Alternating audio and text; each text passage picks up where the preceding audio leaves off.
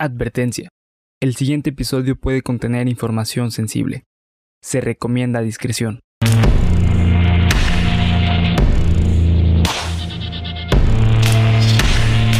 Cuéntamelo de nuevo. Estás escuchando Cuéntamelo de nuevo, parte de Geek Supremos para YouTube y Spotify en su edición número 31. Sobrepasamos la, la tercera edad, Bernie. La tercera- hablando todavía sí, no, güey. hablando de los 30, pues, Bueno, sí, Ajá, el tercer escalón. Sí, el tercer escalón. Estamos felices y hoy vamos a volver a volarles la fucking cabeza con un episodio más de Junio Serial, el penúltimo. Gracias a todos por su recibimiento de Junio Serial. Ha estado muy chingón. Y como yo creí que era el último, pinche tema está bien fuerte, güey, pero mm, bueno, yo creo que entonces el siguiente tiene que serlo más. Así sí, que es que como que nos engañaron, ¿no, güey? Sí, Nos- nos engañaron. Sí, es que el pinche martes cayó así el mar- primero sí, de junio, entonces pues fueron Entonces, fueron cinco semanas. Van a ser cinco semanas, pero bueno, como, como les encanta este tema, pues vamos a empezar con el capítulo del día de hoy. Rápidamente, recuerden que pueden encontrarnos en todas nuestras redes sociales como Geek Supremos. Aquí abajo en la descripción están los links y en el primer comentario, que siempre pone Bernie, el mejor comentario del video. Así que sin más dilación, los dejamos con el episodio número 31.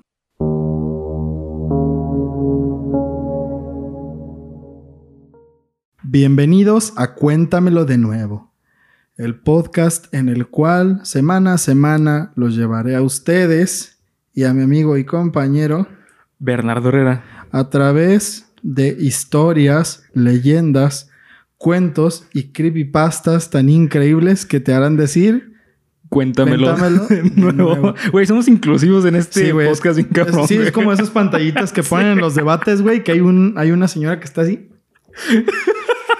Chinga. Porque siempre, bueno, no, güey, ya, ya, güey, es muy cruel, muy cruel, muy cruel. No, no, no voy a decir eso, güey, no voy a decir eso. Pero me da risa, güey, me da risa. ¿Qué quieren que haga? Hacen Sí, güey, es que uno, que no sabe lenguaje de señas, sí es como a la madre que está Sí, pasando, güey. ¿no? Uno, Sí, uno güey. que es pendejo, es fácil reírse de las cosas, güey. Ya, cuando uno no sea pendejo, no se ríe. Exacto. Entonces no estén chingando. Bueno, eh, antes de iniciar este capítulo, vuelvo a lo mismo. Felicidades por 31 capítulos a esta su sección. Cuéntamelo de nuevo, el, el podcast favorito de miedo. Eh,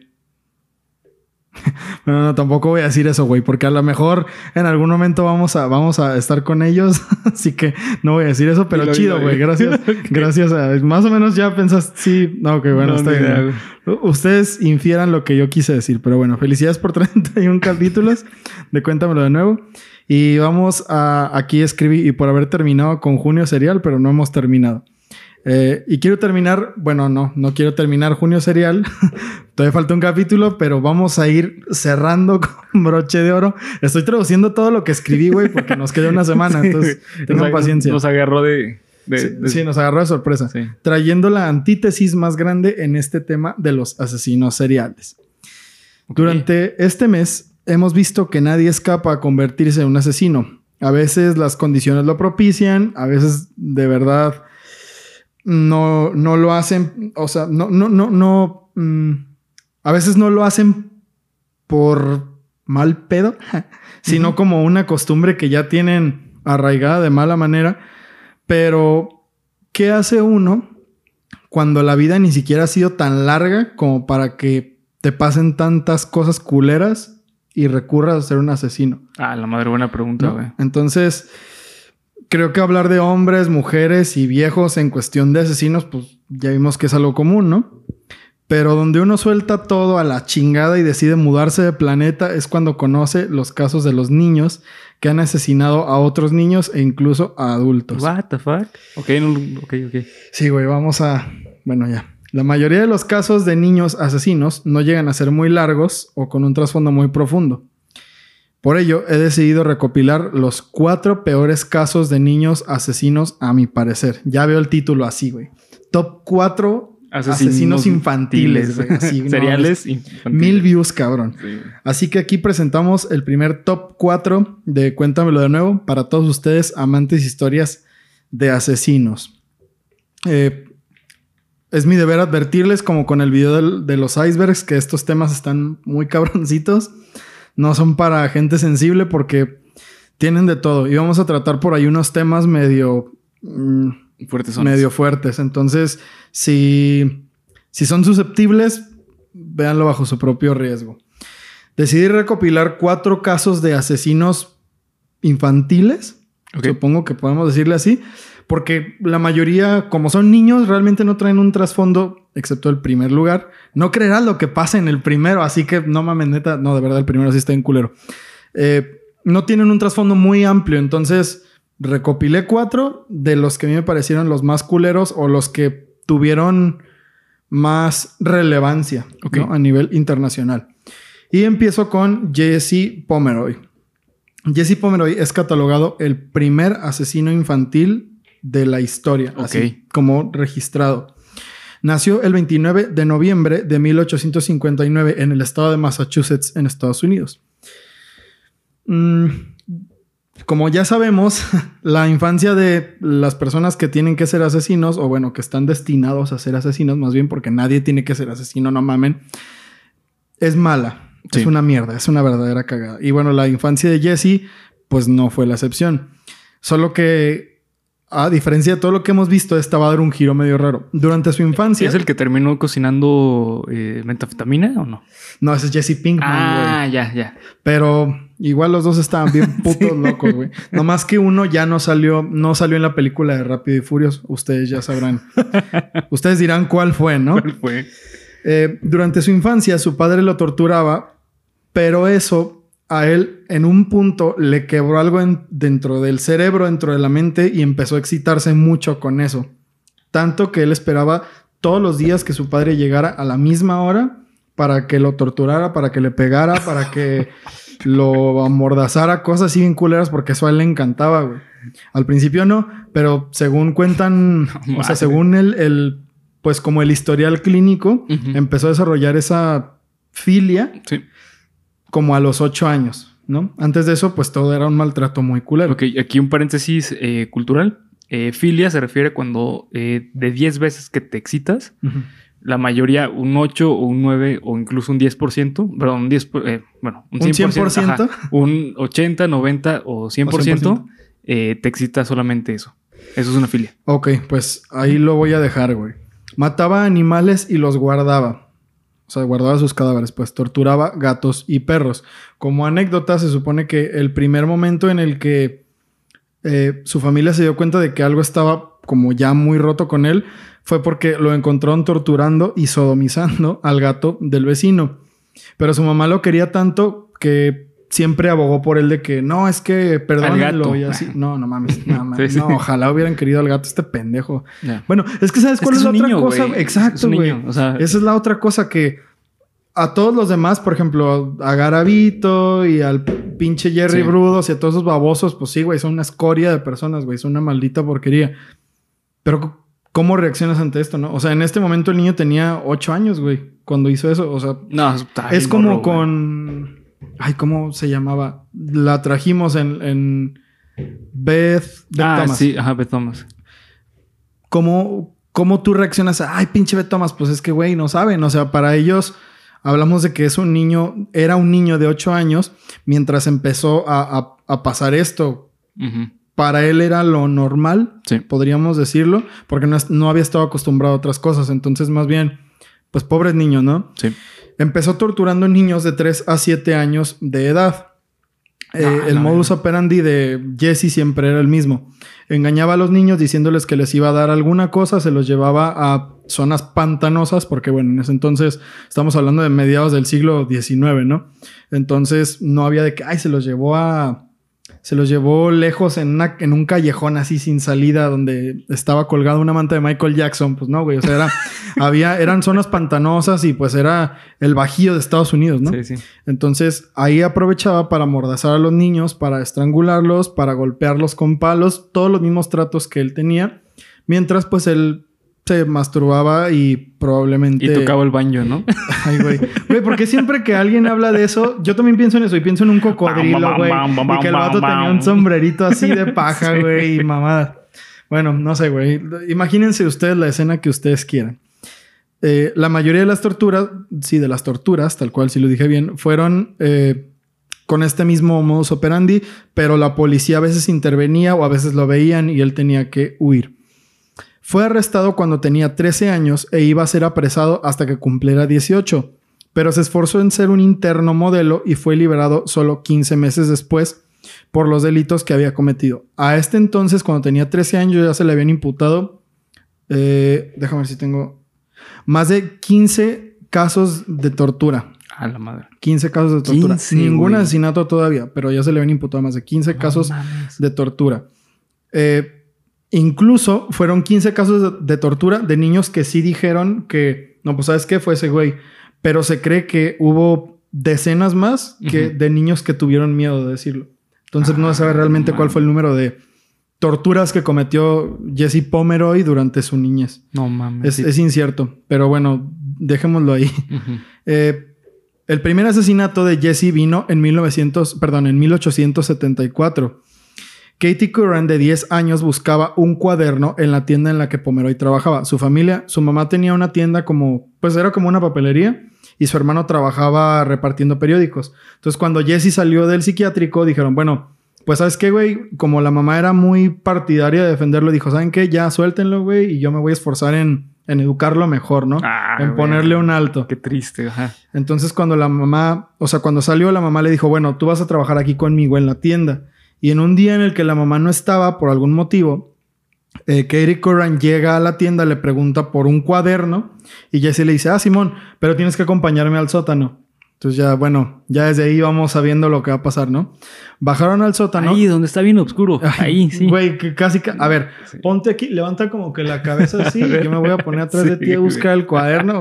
O sea, Parece escena de los Simpsons, ¿no? como ese episodio del- de. Ay, güey, de Bob Esponja, güey, en el que el estrangulador, ¿te Ah, acuerdas? sí. Que lo llevaba a su casa y que decía, apaga todas las luces y la madre, Sí, se dan de cuenta, güey. Digo, vuelvo a lo mismo, son, Son niños, güey, exacto, no, sí. no iban a saber. Kerry Curran tenía 10 años y el otro pendejo tenía 13 años, güey. Sí, está. La llevó al sótano y en un momento de distracción le cortó la garganta de lado a lado, dejando el cuerpo ahí por meses tapado con cobijas. Y nadie se dio cuenta, güey. Nadie se dio cuenta. Ni la mamá, No mames. ni el hermano. Nadie se dio cuenta, güey. ¿No lo buscaron? No, ah, bueno, sí. Ah. O sea, levantaron un reporte de desaparecido. Pero como nadie la vio entrar a la tienda, No pues mames. nunca la... O sea, no fue de, oiga, vamos a inspeccionar su tienda. Pues no, no tenían por qué, ¿no? No, No había mames. ninguna sospecha. Sí, sí, sí. Y la policía, pues bueno, no... No sé, es, es que eran otros tiempos, Bernie. Sí. no, no. Era, era otro México. Era otro México. Sí. Este, ese fue el primer asesinato de este cabrón. Y el segundo fue solo meses después de un niño llamado Horace Mullen, de cuatro años, que fue llevado a una zona pantanosa bajo la misma... Permiso. Pensé en lo del banjo otra vez. Bam, bam, bam. con una melodía de banjo. Fue llevado a una zona pantanosa y apuñalado antes de ser eh, violado. Es decir, bueno, primero lo mató, lo apuñaló 37 veces Ay, en la no cara, mames. 37 veces en el pecho y 12 veces en los genitales. Además, se encontraba que había pues violado el cadáver de formas bien culeras, ¿no?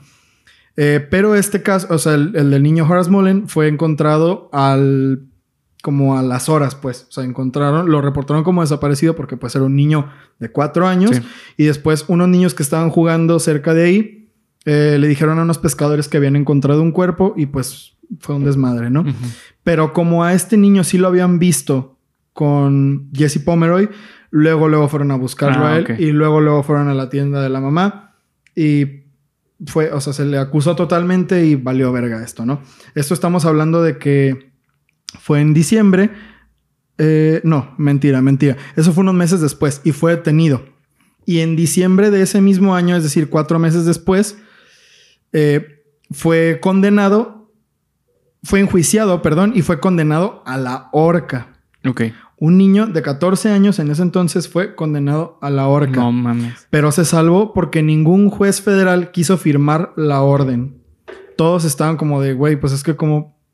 ¿Qué hubieras hecho tú? ¿Tú qué hubieras dicho? Verga. Porque la sí. sentencia, güey, o sea, sabemos que mataste a los dos niños, encontramos el cuerpo de la niña putrefacto, güey, o sea, casi casi en los huesos, pero por la humedad y la oscuridad ni siquiera se había podido podrir bien. Pudrir, podrir, pudrir, descomponer. Bien, ¿no? Entonces estaba ahí hecho una, güey, la peor escena del crimen que tú te puedas imaginar. Y ya eran como súper evidente que había sido este güey y él mismo lo confesó. Y era, pues bueno, güey, mató a dos niños, pena de muerte. ¿Tú qué hubieras hecho? Chale, güey. Pues es que eh, uh, 14 años ya está, pues, grandecito, güey. Bueno, cuando lo acusieron, de 14 años, y a los 13 años ya estaba grande, güey. O sea, ya a los 13 años ya sabes qué está bien y qué está mal. Claro, yo también pienso lo mismo. O sea, pero trata, eh, juiciarlo como adulto, no sé, porque sigue siendo adolescente. Sí. ¿Sabes? O sea, si- sigue teniendo las- los impulsos de adolescente, güey. Eh, entonces no sé si tal cual así a la horca la chingada, güey. Pero sí, bueno, estamos hablando ya desde un punto de vista ya más moderno, ¿no? Que ya sabemos la salud mental, todo ese pedo.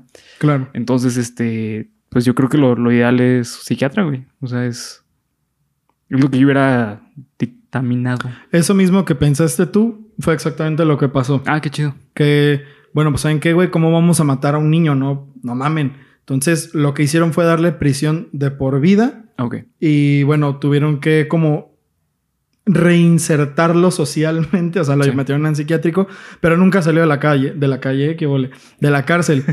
Ay, güey, vivió toda su vida en la La calle, güey, nunca salió de, nunca salió de la cárcel. Entonces, realmente no, porque además le hicieron muchos estudios y todos los estudios salieron de que el güey era completamente consciente de lo que había hecho, Sí. de lo que había pasado, de y al vato le gustaba decirlo, o sea, Sa- ¿Sabes cómo te das cuenta, güey? Que el vato estaba totalmente consciente, que repetía patrones y que aparte ocultaba los cuerpos. Ah, sí, ¿Sabes? claro. O sea, una persona que no está en sus cinco sentidos lo hubiera dejado ahí. lo hubiera dejado, o que hubiera tenido problemas cognitivos así eh, para eh, eh, abogar locura, es porque no, o sea, ni siquiera se preocupa por eso, porque sabe que lo que está haciendo pues está mal, ¿sabes, güey? Por eso lo cubre. Claro, sí, sí, sí. Es. mm, de entrada, uno puede saber cuando.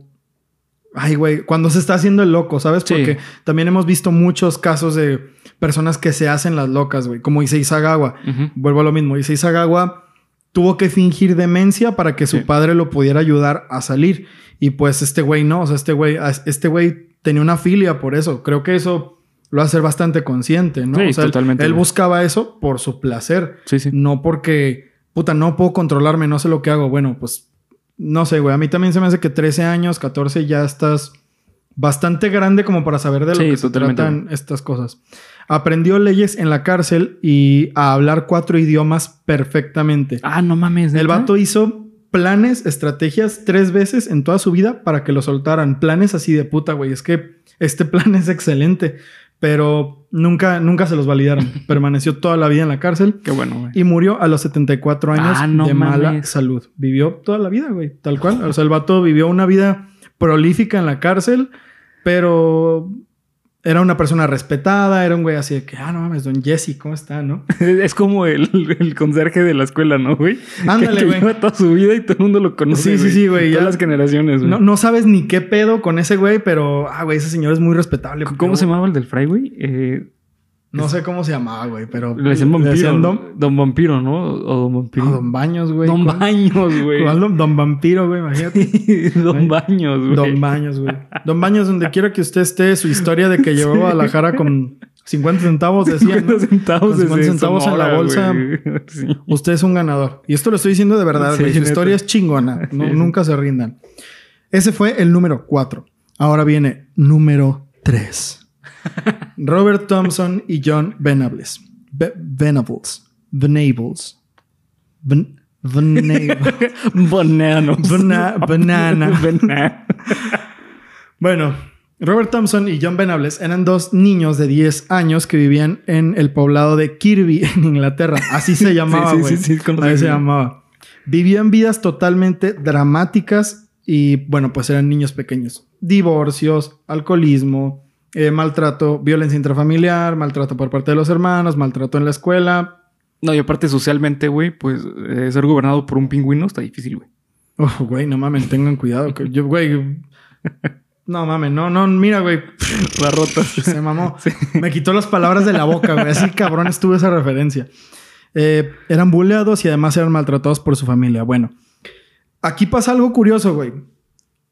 Se supone que lo que los inspiró a cometer el asesinato que estoy por contarles fue la película 3 de Chucky, el muñeco diabólico.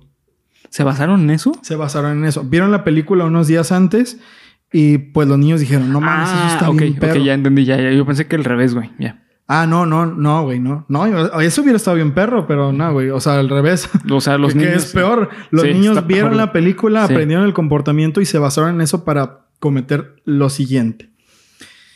Este caso, si ustedes buscan Robert Thompson y John Venables, sí les van a salir los nombres, pero el caso se conoce como eh, el asesinato de James Bulger.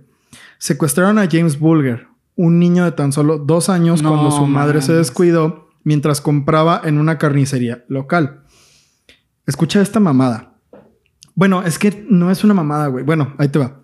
38 personas los vieron salir mientras el niño estaba Sí, güey. claro. luchando y gritando que quería volver con su mamá.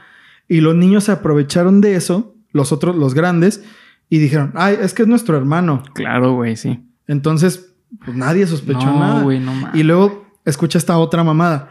Lo lanzaron de cabeza a un canal y el niño lloró y se lastimó muy cabrón. Y nadie hizo nada porque le dijeron, ay, es que es nuestro hermano y es muy, es muy travieso. Ah, no mames, ok, sí. Y nadie hizo nada, güey. Ay, güey, se me puso la piel chinita cuando te dije eso. ¿Fue en los noventas? Fue en los noventas, así es. Fue en el 1992. ¿Sí fue en 1992? Bueno, el punto... Bueno, vamos, vamos con esto. Eh, la muerte de James es una de las muertes más culeras que se han suscitado de menores en Inglaterra. Cuidado, cuidado con esto. Lo primero que hicieron fue robar una lata de pintura. Según relatos fue azul, según relatos es verde. Y lo humillaron lanzándosela eh, encima. Después de esto comenzaron a golpearlo, a patearlo en la cara, a patearlo en el abdomen What the fuck, niño de dos años, güey. y a jalarlo entre los dos de las No extremidades mames. para tratar de separárselas.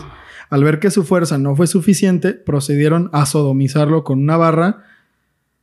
Ay, güey, es difícil esta madre, ¿eh? Verga, güey. Ah, ah, bueno, eso. Y ya que vieron que el niño estaba dejando de moverse y que estaba llorando cada vez más bajito, decidieron terminarlo brincándole en No el mames. abdomen para sacarle las tripas por la boca. What the fuck. Bastante, Obviamente no pasó eso, güey. bastante. No, sí, güey. Es- ¿Sí salió? esa fue la muerte del niño. Entonces, ah, y bueno, y para rematarlo, los niños, para hacer parecer que fue un accidente, lo. Ah, ok, esto es importante. Lo llevaron durante casi 10 kilómetros. 10 kilómetros desde Kirby a Liverpool. En un descampado donde pasaban las vías del tren. Y ahí lo pusieron en medio de las vías del Ah. tren para hacer parecer que fue un accidente. Que el niño había caminado ahí por sí solo y que No el tren lo había partido. Niño de dos años, güey. O sea, es como. Bueno, sí. Sí, güey. Es. Uf, no mames. Así como lo estás oyendo, estos niños una semana después fueron detenidos porque las cámaras de seguridad del, del- de la plaza en la que estaba la carnicería los vieron. Pero todos los policías estaban muy sacados de pedo porque creyeron que eran dos adolescentes, güey. Ah, güey, esos vatos son mínimo de 16 años. Entonces, cuando fueron a su casa y vieron que eran dos niñitos, fue como de, no mames, güey, qué pedo.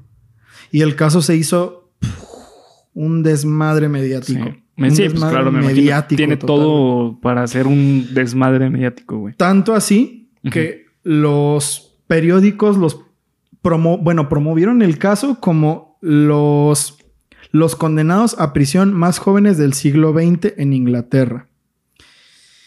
Y lo peor de esto es que el sistema penal de Inglaterra no permite lo que pasó, por ejemplo, con Jesse Pomeroy, que fue prisión de por vida. A estos güeyes los metieron a un reformatorio y al cumplir la mayoría de edad fueron puestos en libertad. Es que estaban muy morros, güey. Estaban muy, muy morros. En el 2001 salieron de la cárcel. Verga, como La- 10 años, güey, ponle. 9 Sí, años, 8 más años. o menos.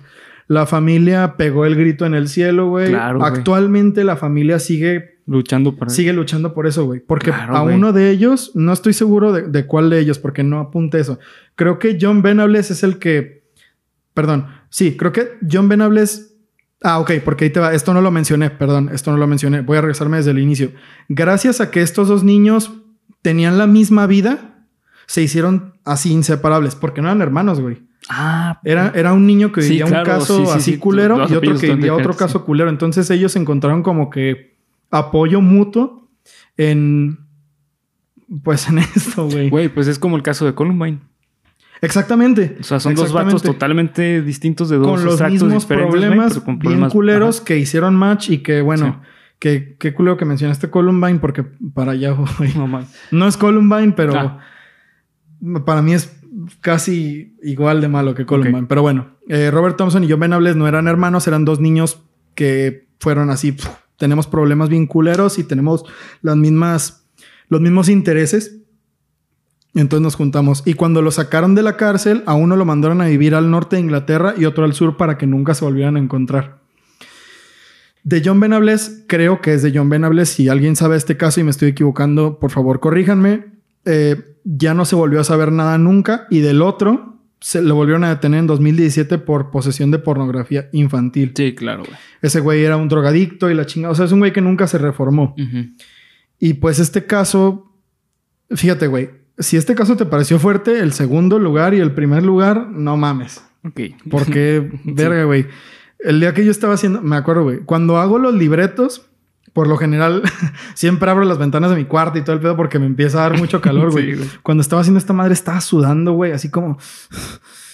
No es, mames. es que te sugestionas, Sí, güey. claro, sí. cab- Imagínate la familia, güey. Sí, sí. La mamá, no mames, güey. No, no, no, no, no. Es No, güey, la mamá, cabrón. O sea, imagínate, güey, tu niño de dos años robado por unos Por niños, güey. O sea, porque es lo mismo. O sea, yo noté que hay Bernie güey, por unos pendejos, Sí, pero es que, güey. Son niños, güey. Son niños, güey. Más bien ahí los pendejos son todos los que propician el contexto horrible en el que viven los niños, güey. Exacto, sí. Y luego, esto me sorprende, güey. Vieron la película 3 de Chucky, el muñeco diabólico, y eso los inspiró a cometer el asesinato. Digo, está bien, güey, sí que es ficción y lo que quieras, pero pues, güey, hay que cuidar lo que ven los niños. Es que por algo tiene una categoría, ¿sabes? o sea, no vas a poner a unos morros, güey, a ver eso. O sea, no mames, no. Al menos que lo vea con un adulto, pero, güey, es que de igual forma no está bien. O sea, es como aquí en México, güey, que neta aquí no respetan para nada No, esa pues, categoría. Por ejemplo, los videojuegos, güey. O sea, los videojuegos tienen categoría de 18 años y ves a niños de 8 años jugando GTA, güey. De adorno, güey. O sea, vamos- ay, güey, qué mamones. Y los videojuegos no te hacen violento. No. No, güey. Pero Pero, es- no mames. Es güey. parte de la educación, es parte sí, de la crianza. claro, güey. O sea, ¿cómo vas a llevarle. Como el, ¿Te acuerdas del desmadre del hot coffee del San Andrés? Sí. Ah, bueno. Esa madre, bueno, pequeño cápsula cultural, Hot Coffee era, no sé si era un mod o era parte de las primeras versiones de GTA en el que podías hacerte una novia y Sí. pues podías tener relaciones dentro del juego. Y muchos niños nada más querían comprar el juego por eso, güey. Por eso sí. Entonces, niños, güey, niños. Y, podías levantar prostitutas. Podías levantar prostitutas. Y bueno, ustedes saben de lo que va GTA. Es un juegazo, güey. Sí, sí, es un juegazo. Súper chingón el juegazo de GTA. Pero para adultos, güey. O sea, Eh, Sí, güey. es que aquí el punto es, Tal cual. o sea, regresando a lo de Chucky, es quitarles la infancia, güey. El desarrollo de la infancia, ¿sabes? Porque le estás quitando la fantasía, le Pues estás sí. quitando... Sí. O sea, ese es el problema, güey. Yo no estoy en contra que, o sea, de los videojuegos ni, ni de películas de terror. o No, ese tipo tampoco hay que mamar, ¿no? Sí, tampoco, güey. No va por ahí la cosa. No, no va por ahí. Simplemente va a que ustedes, si tienen hijos, pues tengan cuidado con lo que sus hijos ven o con lo que juegan sus hijos. Es tan, es tan fácil como eso. Es tan fácil como eso. Con lo que hacen en Internet. Y hablando de con lo que los hijos hacen en Internet, vamos al puesto número dos. Número dos. Este para mí es el peor, güey. Pero no lo puse en el primero porque el primero es más letal. Pero este, este para mí es el peor. Federico Guevara Elizondo. A ver si no tenemos problemas luego por este caso. Hace tres años, bueno, cuatro años ya, porque eso fue el 18 de enero del 2017. ¿Te acuerdas de aquel terrible, trágico incidente de la balacera en la escuela de Monterrey? Bueno, pues para mí este es el, el puesto número dos. El hecho como tal fue muy rápido, así que voy a empezar por el hecho y luego voy a hablarles de la otra parte de esto que para El mí es- contexto, ¿no? el contexto que es para mí no es lo peor porque digo mató a tres personas, Sí. incluido él. Pero es lo que da miedo, ¿no? El El- contexto. el- el contexto es lo que lo que te hace Sí. pensar. En primer lugar, este fue el primer tiroteo en el estado de Nuevo León en la historia de México. O registrado, mejor dicho. Pues- bueno, registrado, sí. Eh, bueno, no sé, güey, porque como, o sea, en todo lo que investigué, No, no encontraste nada. nunca hubo ningún incidente de ese tipo. Porque déjame decirte una cosa. En 2007 se instauró un programa. Ajá. eh, no voy a dar nombres de presidentes. Ustedes saben quién estaba en el poder en el 2007 y quién fue el que inició la guerra contra ciertas personas, ciertos grupos Sí, delictivos ajá. de México, ¿no? Entonces había un programa en las escuelas que se llamaba Mochila Segura, Ah, sí me que acuerdo. empezó en el güey. 2007. De hecho, a nosotros nos tocó alguna vez Sí. incluso que llevaran perros, Perros, y todo el pedo y, y te revisaban la mochila. A mí me parecía excelente, güey. Me parecía genial. Porque de verdad había morros que llevaban cosas bien raras a la escuela, güey. Pero a algunos padres eso les parecía mal. En las escuelas públicas no se podía hacer Sí, nada. no. En las escuelas públicas era lo que era, y está el operativo y se registra. Pero en las escuelas de paga era más fácil porque había una junta de padres que se quejaban y... mm, Sí, pues es que es privado, o sea, es, es una cuestión privada, entonces los padres tienen más voz porque están, firma- están firmando ciertas cosas, están pagando. están pagando. ¿Sabes? O Eso sea, fue lo que se alegaba. Según aquí, eso fue lo que se alegaba. Es que yo estoy pagando para que respeten la privacidad de mi hijo. Está bien. En algunas escuelas del, del país Sí. no fue así. Lamentablemente en el Instituto Americano de Nuevo León mm, no había un operativo de mochilas seguras. Y esto dio pie a que Federico Guevara Elizondo, un niño de 15 años, bueno, un, un chavo, adolescente. un adolescente. Un adolescente. Eh, digo, sea, yo ya los veo así como de, ah, sí, hijo. Un niño, sí, sí. Pero Sí, digo, bueno, a mí una persona de 15 años se me hace que todavía es chica. güey. Sí, es muy joven, o sea. Eh, no, no es un niño como no. tal, Es adolescente, güey. pero, Es tal cual, o sea, es adolescente. pero pues es A un partir de los siendo- 13 en adelante, eh, hasta los 18, son adolescentes, güey. siguen siendo, a mi parecer, siguen siendo personas chicas. No que no entiendan, al contrario, yo creo que ya de 15 para arriba es como Sí, ya, ya, mijo, ya, ya. tú ya entiendes de lo que se trata Sí, el mundo. Pero bueno, al fin y al cabo, Pero se les permite errar. ¿Sabes? o sea, tal cual. es inmaduro y todo eso, güey. ¿sabes? sí, sí, sí, no, no, no.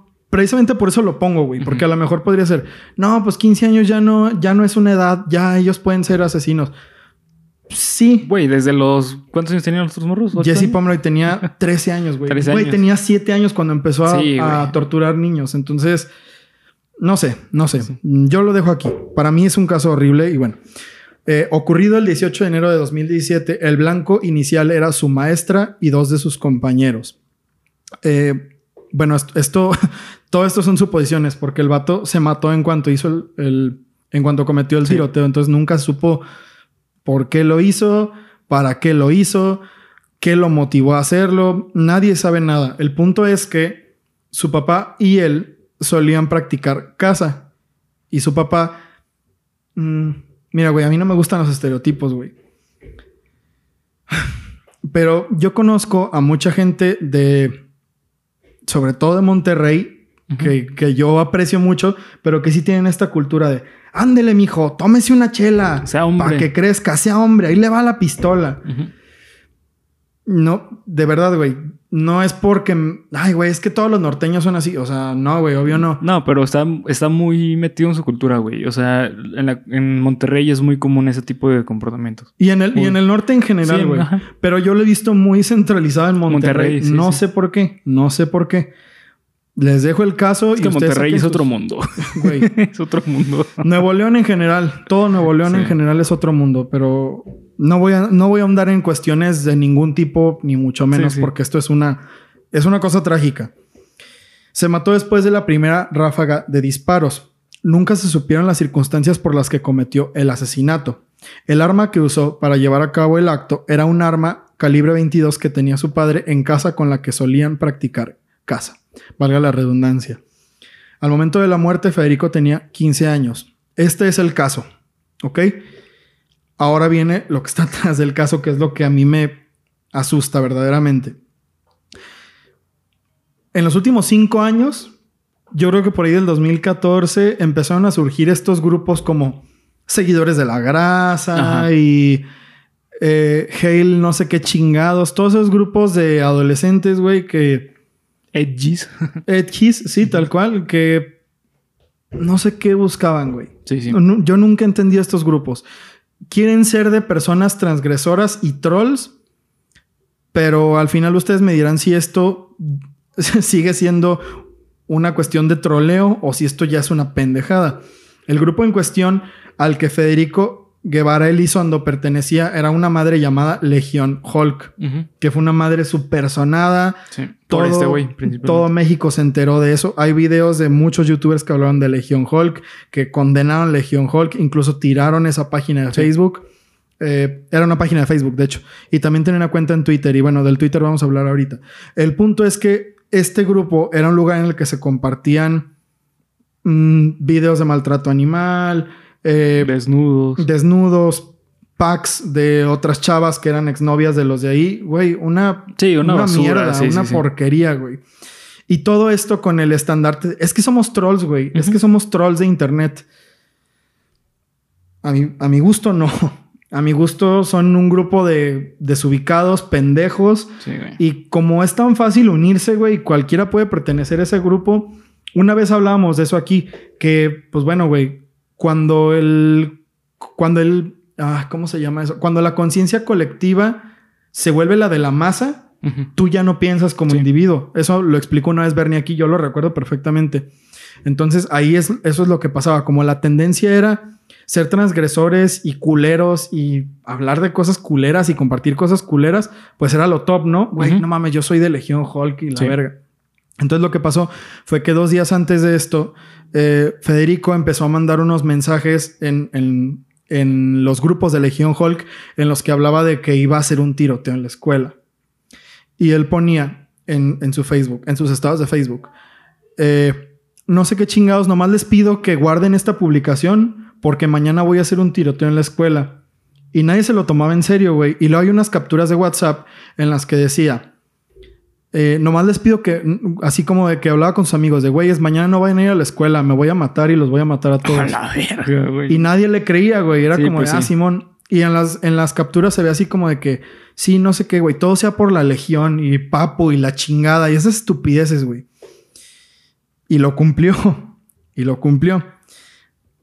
Y el problema vino, a mi parecer, cuando después estos hijos de su perra madre, no sé quiénes sean los administradores de esta mamada, güey, pero puta madre, ¿cómo me, cómo me encabrona eso, güey?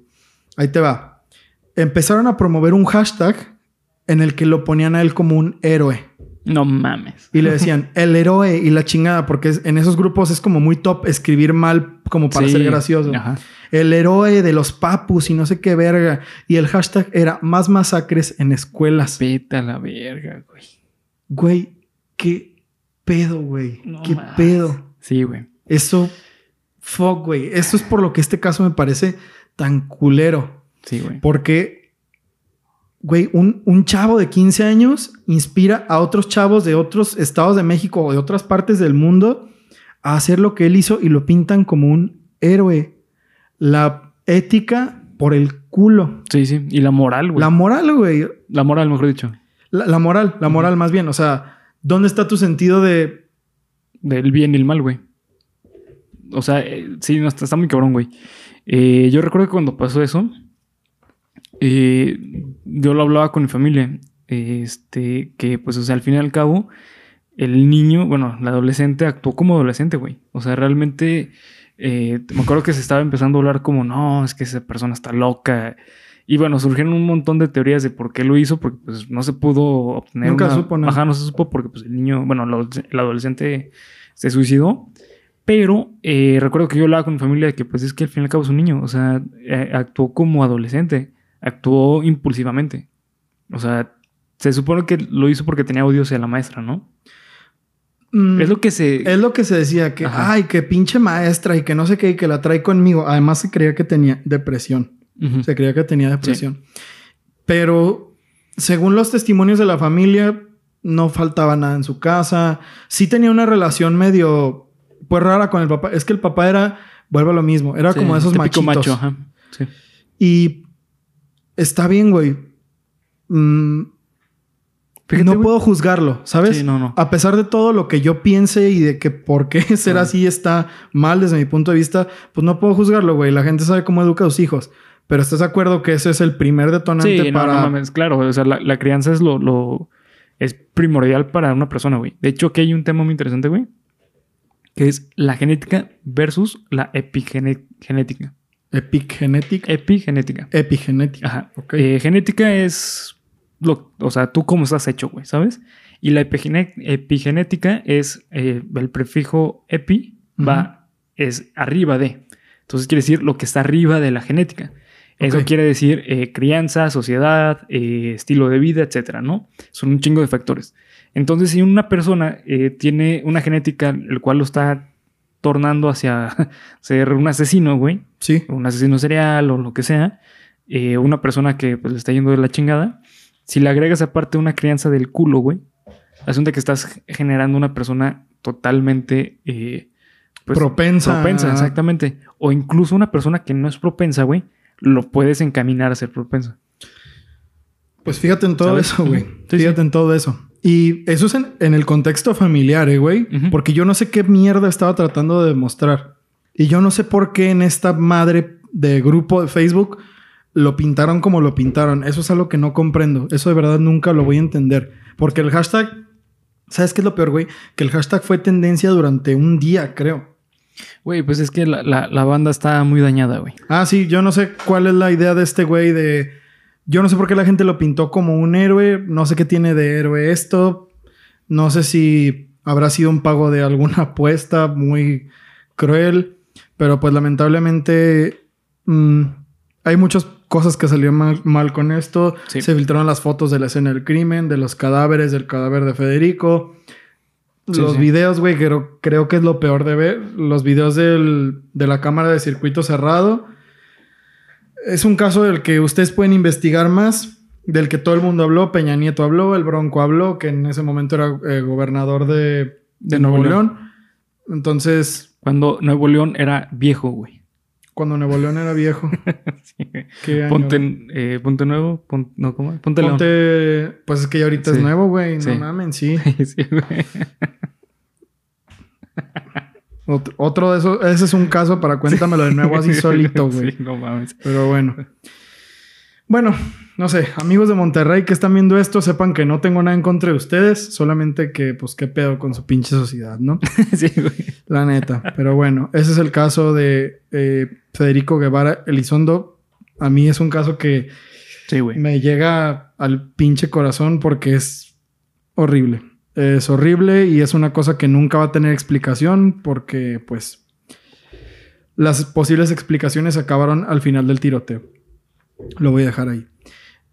Y llegamos al puesto número uno de este top 4 de niños asesinos para Número serial. uno. Número. Hazle, hazle, hazle, güey, hazle. Número uno. A huevo. Así van a ver la cortinilla con el 1 y la voz de Bernie. Cayetano Santos Godino, conocido como el petizo o Ah, no mames, sí lo conozco, güey. Sí, sí. El peor, güey. O sea, Güey, ese vato sí estaba bien. el sí. peor, güey. Si hubiera una, ¿cómo se dice eso? Una forma de comprobar que el ser humano es malo por naturaleza, Es ese güey. yo creo que es este niño, Sí. güey. O sea, este niño era la maldad así. Sí, sí, sí. Era, era el diablo encarnado en un niño, güey. Obviamente que también pasó una vida difícil. De hecho, este niño yo creo que pasó la vida más difícil de todos los que he hablado. Sí, porque cuatro, su, sí. su familia era de Italia, eran pobres, venían a Argentina a tratar de... Como inmigrantes. Sí, venían como inmigrantes a encontrar una nueva vida, pero la gente los trataba mal. Eh, también este niño, bueno, la historia de este niño es un poco más contemporánea Sí. porque sus padres llegaron en 1892 a Argentina y, bueno, en, mil- en 1890 creo. Sí, sí. Y él nació en 1892, entonces toda, todo el proceso de matanzas y la chingada fue durante esos 1900. Ujú. años. Eh, no mames, como que no escribí los, las- la fecha de, de nacimiento del niño. Bueno, creo que creo que nació en 1894, 94, Sí, algo así. 92. A- Inicios de los, de los mil, de los mil, no, finales de los 1800. 800 y, y principios de 1900 fue los años que estuvo activo. Ajá. ¿Ok? O sea, cuando, de sus 7 a sus 14 años. Sí, Otra vez estamos de la chingada Sí, con la edad. De entrada, su infancia fue difícil porque pues no tenían nada y su padre era un, un hombre de esos de... Era minero, ¿no? Era... er- no mames. Era minero. Era sí, minero, sí. Era minero y, y su hermano tenía una condición rara que lo hacía muy agresivo y que le daba ataques de epilepsia. Entonces a este niño por todos lados le llegaban los putazos, ¿no? Su mamá no lo quería, su papá lo maltrataba, su hermano también. Mm, una, una cosa sí, sí, muy muy fea, güey. ¿no? O sea, una infancia horrible. O sea, quebraron a este niño así desde el momento uno. Nunca fue a la escuela, por lo que solo se dedicaba a vagar. Fue un niño al que sus padres no les importaba nada, no lo mandaban a la escuela, no lo bañaban, no lo querían de ninguna forma. Era, era, era un humano existiendo en el mundo sin el cuidado de nadie. Sí. ¿no? De hecho, haciendo un pequeño spoiler, sus mismos padres lo entregaron a la policía dos veces para que ya se lo llevaran, porque querían deshacerse de él. Entonces, bueno, el episodio pasado Bernie dijo cosas bien perras sobre el doble mensaje y sobre las ventanas rotas. Entonces, chequen el video de Aileen Warnos, Sí. porque eso Él les va a dar. así perfecto en eso, en ventana rota y en Güey, este, doble Bernie mensaje. es una pinche riata, la neta, no mames. Entonces, este, chequen ese video, les va a dar más trasfondo y más Sí. sentido. El primer asesinato de Cayetano Santos Godino fue cuando él tenía 1906. Tenía él como ocho ocho, años. años. ajá. ¿Ok? Fíjense lo que les voy a decir. Miguel de Paola fue su primer víctima en la vida. Era un niño de tres años, al- ah, tenía siete años. El, el petizo orejudo tenía siete años cuando hizo esto. Golpeó a Miguel de Paola brutalmente en un terreno baldío y lo lanzó a unas espinas. ¿Ok? Lo lanzó como a unas espinas que estaban en un nopal o algo así, en, en alguna planta. Pero a él lo salvaron porque los policías lo vieron. Pero el niño escapó, el niño salió corriendo. A los siete años, güey. No, man. Ok. Sí. A los siete años. Eso es bien importante. Y meses después, su primer asesinato a los ocho años, güey. A los ocho años, su primer asesinato No mames. fue de María Rosa. eh, ay, güey, no tengo el apellido. Bueno, María Rosa, en 1906. La enterró viva después de intentar estrangularla, a lo que falló con éxito, por lo cual la enterró viva, pero los forenses no encontraron su cuerpo nunca porque donde la mató y la enterró se construyó una casa No a las dos semanas después. No mames. Entonces este güey confesó que hizo eso. Digo, no sé si fue por ególatra, que no creo, porque un niño de 8 años, ¿qué mierda va a ser ególatra? Pues no, sí. eh, eh, ¿Crees, güey? Que sí, un niño sí, mienta de, sí, güey, yo lo hice. Sí, sí, güey. Sí, sí. Eh, de hecho, este es común que los niños pequeños, no sé si te pase, güey, que por ejemplo, eh, con tus sobrinos, que de repente estás este, viendo la televisión con ellos, güey, y se ponen enfrente de todos y no se mueven, güey. Para que les presten atención. No, no, no, no. O sea, es como, oye, ¿sabes qué? No nos estás dejando ver. No, pues yo sí veo. ¿Por qué? Porque el mundo Ah, para los ok. niños es desde su percepción, güey. Ok, ok. Entonces es parte de, bueno, de esta parte del egocentrismo, eh, eh, ¿sabes? Entonces es común, güey. Sí, sí, es probable. Bueno, supongamos que sí, ¿no? Pero igual, esto me sorprende, güey, porque hasta estaba pensando, güey, en esas casas se aparecerán cosas. Yo estaba pensando lo mismo, Porque, güey, imagínate, güey, construyeron la casa arriba de una pobre niña que murió de una forma No, horrible, güey. Y sabes, eh, también, ahorita se recordado, ¿sabes? También dónde este, construyeron algo así, güey. ¿Dónde? En mi primaria, güey. Su puta madre. güey. Comenten si ustedes, Su primaria. si su primaria estaba construida arriba de un Un panteón. panteón. Eso es, eso es algo muy cabrón, güey. No en todas pasa. Sí. Después de eso fue recluido dos meses en una correccional después de que sus padres lo entregaron a la policía, pero no por el asesinato de la niña, sino porque mataba a pájaros en su casa y también los guardaba. Cualquier excusa, bueno, obviamente que esto es algo muy fuerte, pues, pero sus padres era como de, güey, el niño está haciendo esto, llévenselo, llévenselo, arréstenlo a la verga, Sí. sáquenlo de aquí. Güey, qué feo. Sí, no mames. Qué horrible, güey. Sí, sí. Es gracioso porque es como, güey, ni sus, ni sus papás, o sea, sus papás lo entregan a la policía, pero pues, güey, imagínate ser un niño y que, que tus propios padres sean los primeros en delatarte porque te quieren. Sí, fuera, Fuera, de la casa, güey. Sí, por la cuestión económica, porque pues, o sea, les convenía, güey. Los papás les convenía en ese aspecto. Es una cosa sí. horrenda, güey. En diciembre de 1908, tras muchas sospechas y muchas eh, reclamos de algunos vecinos de que su hijo estaba torturando niños, no tengo el número exacto, güey, pero según esto, este niño Torturó durante dos años a más de 45 niños. 45 niños, 45 güey. niños. Es como el número más, em- más o menos estimado. No se sabe y nunca se supo. Pero 45 niños torturados por un niño de entre 8 y 9 años. Chinga a su madre todo, güey. Pero bueno, sus padres lo entregan a la policía en diciembre de 1908 por todas las sospechas de que él torturaba niños y lo meten tres años a una correccional otra vez, donde se vuelve un criminal completo y sin emociones. Eh, para este entonces, el niño tenía.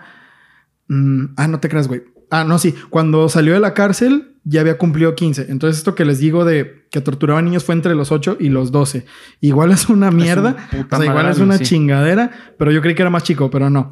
Eh, supongamos que tenía 12 años cuando hizo la mayor parte de sus torturas y luego lo metieron a la cárcel y salió 3 años. 3 años después, a los 15. Y ahora les voy a relatar un par de las cosas tan culeras que hizo este güey. Era un pirómano y cometió en total siete incendios registrados. de- en los que nadie murió, pero solo los hacía porque el vato, porque al vato le gustaba ver cómo las cosas se quemaban, cómo, cómo llegaban los bomberos y cómo los bomberos arriesgaban su vida. Y güey, este cabrón, yo no sé qué era de los locos Adams, güey, porque Sí, güey. no mames, o sea, como ven ustedes a los locos Adams de que esos güeyes jugaban así con cuchillos, güey, Sí, eh, cosas bien peligrosas. Ah, pues hagan de cuenta este cabrón, güey. Yo no sé qué pedo, pero bueno. Incendió una bodega en enero de 1912. El 26 de enero de ese mismo año mata a Arturo La Aurora de 13 años después de ahorcarlo y sodomizarlo. Meses después incendia a Reina Bonita Vainikov en marzo y ella muere después de medio mes en una terrible agonía por las quemaduras en el hospital. Gesualdo Giordano, el 3 de diciembre de 1912. Ah, bueno, este es el. Ok, ok, ok. Déjame ver qué más hay aquí. Ok. Todo ese año, 1912, por eso me lo salté, güey, porque fue como de ya, no mames. Cada mes hacía una cosa nueva, Sí, güey. Cada mes hacía una cosa nueva. Entonces, ahorita nada más puse algunas de las más pasadas de verga. Pero el que les dije, 3 de diciembre fue cuando se cometió el peor crimen y del que se tiene mayor registro de este güey. El niño Gesualdo Giordano, de tan solo tres años, fue sustraído de un grupo de niños con los que jugaba y lo amarró y estranguló con el, con el cordel de su pantalón. Se lo llevó de los niños. Dígame, dígame, Sí. señor. Es que aquí lo, lo- lo curioso es que él utilizaba un pan, o sea, el cinturón de pantalón, bueno, El cinturón- cordel del sí. pantalón. Ajá, el cinturón que utilizaba era como un mecate, güey. Sí, tal cual. Justamente para eso, güey. O sea, ah, mira, el cargaba- ya lo sí, tenía planeado. O sea, Sí, ya sí. sabía que su herramienta de, de trabajo, bueno, de asesinatos, de ese asesinato Su arma era, ajá, Entonces era no podía salir sin esa madre. Porque todos los asesinatos que cometió, en su mayoría, eran así. Sí. de- por estrangulamiento o si la víctima se resistía, los amarraba con esa misma madre mientras él los golpeaba. Bueno, eh, ok, abusados aquí con esto. Ah, sustrajo al niño del grupo, lo Sí. quitó del grupo, lo apartó, se lo llevó diciéndole que le iba a comprar unos dulces y que le iba a dar el resto de los dulces que él se había quedado para, pues para él, si lo acompañaba, a lo que el niño pues accedió. Se lo llevó a una fábrica y en la fábrica empezó a tocarlo, a violarlo. Y como vio que el niño estaba gritando mucho, lo amordazó y lo amarró con el cordel de su pantalón. Le dio 13 vueltas en el cuello y lo jaló con tanta fuerza que se cree que le rompió la espina, o sea, a esta altura, con el primer jalón que le No dio mames. se cree, pero no se sabe. Eh, después de eso, después de unos minutos, su padre fue a preguntarle por qué no encontraba al niño. O sea, fue como de, oye, güey, vi que tú estabas hablando con mi hijo y todo el pedo, ¿no lo has visto? Y el vato así, hagan de cuenta que yo estoy aquí parado y abajo estaba el niño. Esto es una Sí. pared. Y el vato así, no, no lo he visto. Y así pisándole la cara al niño, güey, para que no hablara. Sí, de hecho, el, el padre vio que se fue con él Sí, sí. y lo siguió. y lo siguió. Pero se le perdió entre las construcciones y todo ese pedo. Y por eso no, no, no, no llegó a tiempo, güey. Entonces fue una, una chingadera. Sí. Entonces le dijo que no lo había visto. Y finalmente acabó con la vida del niño clavándole un clavo con un ladrillo que encontró afuera en el cerebro. Al día siguiente, el niño fue al funeral de Gesualdo y lloró al ver que los forenses le habían removido el clavo que él mismo le había clavado en la cabeza. Esto no lo entiendo, güey. ¿Por qué? Estaba triste de que hayan deshecho su acción. Estaba triste de que no dejaron la marca de él en el niño. ¿Por qué habrá llorado? Verga, eh, no sé si sea por empatía. O por arrepentimiento. Por arrepentimiento, sí, está, está muy raro, güey. Eh, realmente, eh, o sea, esta persona está mal, güey. O sea, este, este niño estaba muy mal, güey. O sea, de plano, este güey sí. Ah, no mames. Eh, Para este entonces, esto fue a sus 14 años. sí, ya estaba grande, güey. O sea, ya estaba grande. Realmente ya sabía perfectamente qué es lo que estaba haciendo, güey. O sea, e- eso de que le preguntara dónde estaba y dijera que no. O sea, no, no sé dónde está. Es lo mismo que dijiste hace Sí. rato. O sea, está, sabe que lo que está haciendo está, Está mal. en sus cinco sentidos, güey. O sea, totalmente. Y la neta, pues sí, es una, eh, o sea, es una persona que de plano no. Ah, ¿cómo decirlo, güey? Las circunstancias, tanto eh, sociales como individual, orgánicamente, estaban del culo, güey. Sí. Porque de hecho, eh, también tengo entendido que él utilizaba esta imagen como de que nunca fue a la escuela para verse tonto a propósito. Sí, de hecho, esa fue la forma, eso es lo que, que subrayan mucho en la forma en la que él engañaba a sus víctimas, que se veía como todo pendejón. Así, "Eh, hola". Sí. Y por eso nadie nunca sospechaba de él, güey. Pero en cuanto tenía la oportunidad, cambiaba totalmente a un güey súper agresivo y... Sí. No, una mamada, güey. ¿Sabes a quién me recuerda mucho este vato físicamente, güey? ¿Te acuerdas de el primo raro de Arnold? Ay, de A. Arnold, Tengo un eh, vago recuerdo Creo de... que se llama Ernie o algo parecido. Sí, más o menos, güey. que era un güey súper así flaco, orejón y... Ah, sí, sí, sí, sí, sí, sí, sí, Ujú. sí lo recuerdo. Pues Sí. sí, o sea, una persona de como debe ser, de la que no te esperas, güey, de que no mames, ese vato qué, güey, o sea, pinche Sí. vato bien menso. Ese vato era pues este mismo niño, el petizo orejudo, porque por eso le decían orejudo, güey, o sea, porque el vato tenía unas orejotas, güey, así. Y, y creo que Petizo es como niño. Petizo es niño en, en- en el argot argentino. De hecho, incluso cuando lo arrestaron, güey, se creía que la maldad estaba en sus orejas, güey. Y le hicieron una, una cirugía estética para rebajárselas. Y pues obviamente no sirvió, güey. Sí, no. Entonces, el doctor que hizo esa mamada, esa teoría, pues le quitaron el título, Pero lo dejó bien guapo.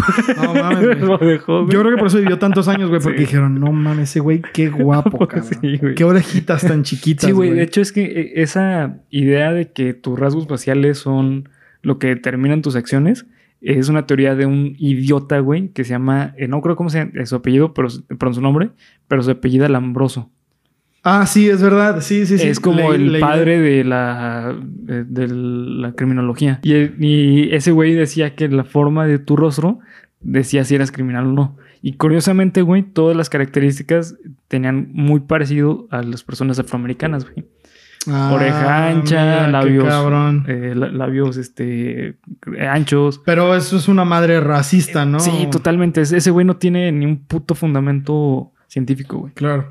Bueno, entonces eso dejémoslo ahí como una anécdota. Después de esto, perdón, es que estuvo buena la comida. Después de esto fue arrestado y declarado culpable por los mismos asesinatos que confesó. Él confesó todo en el momento en el que lo arrestaron, sin dudarlo, sin remordimiento. Sí, güey, ¿sabes qué? Yo hice así, así, así, así. Y eso ayudó a los forenses incluso a encontrar los cuerpos de los niños Sí. que había enterrado. Porque no solo enterró a una viva, se, sabe que enterró a, a algunos más. No sé si vivos, no sé si muertos, pero era un modus operandi bastante ojete que confundía mucho a la policía en ese tiempo. Pues eran principios de 1900. Sí, sí, sí. Qué chingados iban a saber, ¿no? Fue metido por 10 años en un psiquiátrico y luego trasladado a la legendaria prisión de Ushuaia, llamada la prisión del fin del mundo, la que necesita un caso de cuéntamelo nuevo por sí mismo. Sí, güey, sí, sí, sí. esa cárcel era como el Alcatraz, pero de Latinoamérica. Y esta Ok. sí no se andaba con mamadas, güey. Estaba en la Patagonia, ¿no? en la Patagonia. Sí. Era. mm, si llegabas ahí, o tenías de dos, güey. O vivías de la verga o, O te sus- morías inmediatamente. Era un lugar muy interesante. Después hablaremos de él. sí. Después hablaremos de él. Eh, llamada la prisión del fin del mundo, donde fue odiado toda su vida por todos los reos y maltratado. Esto viene a lo mismo a lo que nos contaba Bernie la vez pasada de las ventanas rotas. Sí. Este güey siempre se vio así "Ay, ¿qué pedo? Y se veía una persona muy desprotegida, alguien a quien la gente podía chingar. Además de que el güey era de esas personas como raras que hacían cosas culeras. Está esta anécdota que, bueno, yo imagino que es, es real porque es muy documentada y los testimonios varían. Debió de haber pasado de alguna forma. Los reos de esta cárcel, como estaban tan alejados de la pinche vida, no tenían nada, güey, nada con qué entretenerse. Y recuerden, eran principios de 1900, entonces no había nada que hacer. Y tenían un gato. En la cárcel habían adoptado un gato. Y todos lo querían mucho. Y este güey lo mató. Un día lo echó a donde echaban la leña para que el gato muriera calcinado. Y a raíz de esto, a este güey se lo putearon todos los días que estuvo en la cárcel. Todos los días que estuvo en la cárcel hasta el día de su muerte. Es contado así, pues. Sí, o sea, sí. yo no sé si no, sea cierto. sí, eh, güey, tiene todos los tintes que sea real. O sea, ¿estás de acuerdo que es como, por ejemplo, güey, es que estás lleno de criminales y un gato los une, güey? Eh, Güey, ¿cómo? Mm, yo no sé en qué momento se le pareció, güey, es que me van a respetar. ¿O qué verga estás pensando, güey? Todo por lo que puede ser odiado. Sí, güey. De todo lo que hiciste, hiciste lo peor, güey. sí. Hiciste lo peor. Bueno, este güey este, vivió creo que hasta los 40 años y murió. Se cree que murió de mala salud, pero la mayoría de los testimonios eh, están de acuerdo en que murió por las putizas que le daban. Sí, claro. Porque es una, es una cosa que sabe. Desde que lo encerraron aquí, desde que lo cambiaron a esta cárcel, se empezó a comportar ra- raro, perdón. Y cuando mató al gato, a partir de ahí, todos los días se lo putearon. Todos los días. Todos los días lo El golpeaban. zape todos diario, los ¿no? Güey. sí, güey. Como que, ¿qué onda, güey? ¿Qué, ¿Qué qué- onda? qué pedo? ¿Qué haces, Bernie? ¿Ya madreaste al pinche petizo? No, güey. todavía no. No, ahorita que termine de comer voy, güey. ¿Tú? Sí, cabrón, No, ya, ya lo, lo acabo de madrear, güey. Tienes, tienes que pinchar la pinche tarjeta, güey, de que ya te lo madreaste, güey. No, Sí, güey. una, una joya este, güey. Pero bueno, para mí, volviendo al tema del que empezamos a hablar, para mí este es el peor caso de un niño asesino por ser el más letal, el más feo Sí. y el más, pues, no sé si, de- no sé si triste, güey, porque vuelvo a lo mismo que les decía hace un rato. Yo no sé si este niño ya, o sea, lo rompieron desde el momento en el que fue concebido o de verdad tenía algo de maldad en su ser, porque, güey, se me hace increíble que... Es que es la, es increíble. la combinación de los dos, güey. O sea, regresando a esto de genética y epigenética, Ajá. es una combinación de los dos. O sea, es una persona, güey, que eh, había te- antecedentes en su familia de personas con daño cerebral, como es el- la epilepsia de su hermano. ¿sabes? O sea, es, hay un rasgo ahí muy cabrón, güey. Y además, Ah, es cierto, buen punto. Sí, tienes razón, no había pensado en eso. y además, güey, este, nunca fue educado, los papás lo mandaron a la chingada en cuanto pudieron. Lo entregaron a la a policía dos veces, güey, para que se fuera a la verga. Exactamente, güey, ¿sabes? O sea, entonces por eso es una combinación de los dos, güey. O sea, es epigenética y genética, güey. El, el peor caso, güey, para mí, Sí. de un niño asesino.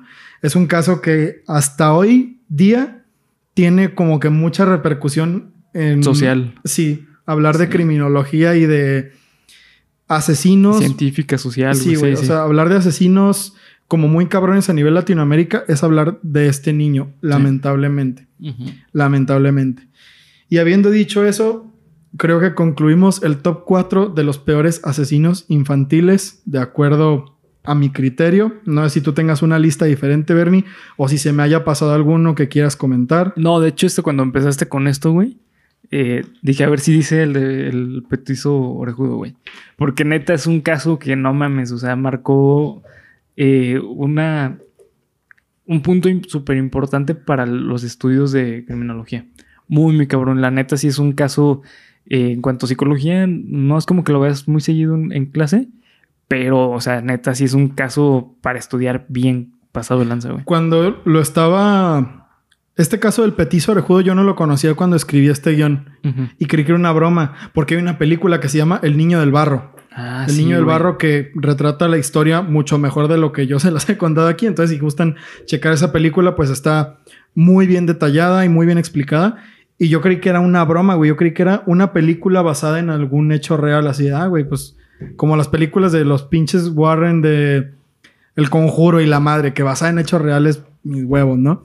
Pero esta madre es real y los hechos están ahí y ustedes los pueden investigar. Una joya, güey. Una verdadera joyita. Sí, sí, no mames. Una la fichita. investigación de, de los asesinos seriales. Sí. Y habiendo dicho eso, amigos, hemos llegado al final del capítulo número 31. Eh, espero que les haya gustado. Ya estoy sudando, güey, porque estos temas me enervan. me enervan. Internamente, güey. Internamente. Sí, güey, estos casos me, me ponen de nervios, pero lo que sea por ustedes, querido público a los que les encantan estos temas de asesinos seriales. Gracias por su preferencia en cuanto a Junio Serial. No me he divertido haciendo este especial, así que me imagino que estoy haciendo un buen trabajo. Ojalá que les esté gustando mucho. Déjenos todos sus comentarios acá abajo en los comentarios del video. ¿Qué les está pareciendo? ¿Qué les ha parecido Junio, Junio?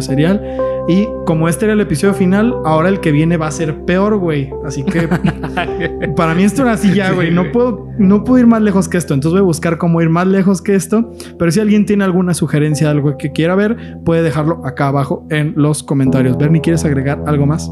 Eh, no, nada más. Simplemente recuerden seguirnos en las redes sociales que nos encuentran como Geek Supremos en cada una de ellas. Acá abajo en descripción encuentran los links a cada una de esas redes sociales. Eh, y recuerden estar activos en, en, esas redes porque se viene algo interesante. En, bueno, en Geek Supremos lo van, lo van a entender. Polo todavía no sabe qué es, pero. No, no tengo ni puta idea, sí. pero yo sonrío porque igual. sí, a huevo. a huevo, a huevo, Bernie. sí, eh, y pues bueno, básicamente ya es todo. Disfruten su miércoles con. No, su martes con disfraz de miércoles tenebroso. Tenebroso. Martes con disfraz de miércoles tenebroso. Nos vemos después. Y pues se la lavan, ¿no? ¿O qué onda? Yo no sé qué más decir. Ya voy a, ya voy a colgar. Adiós.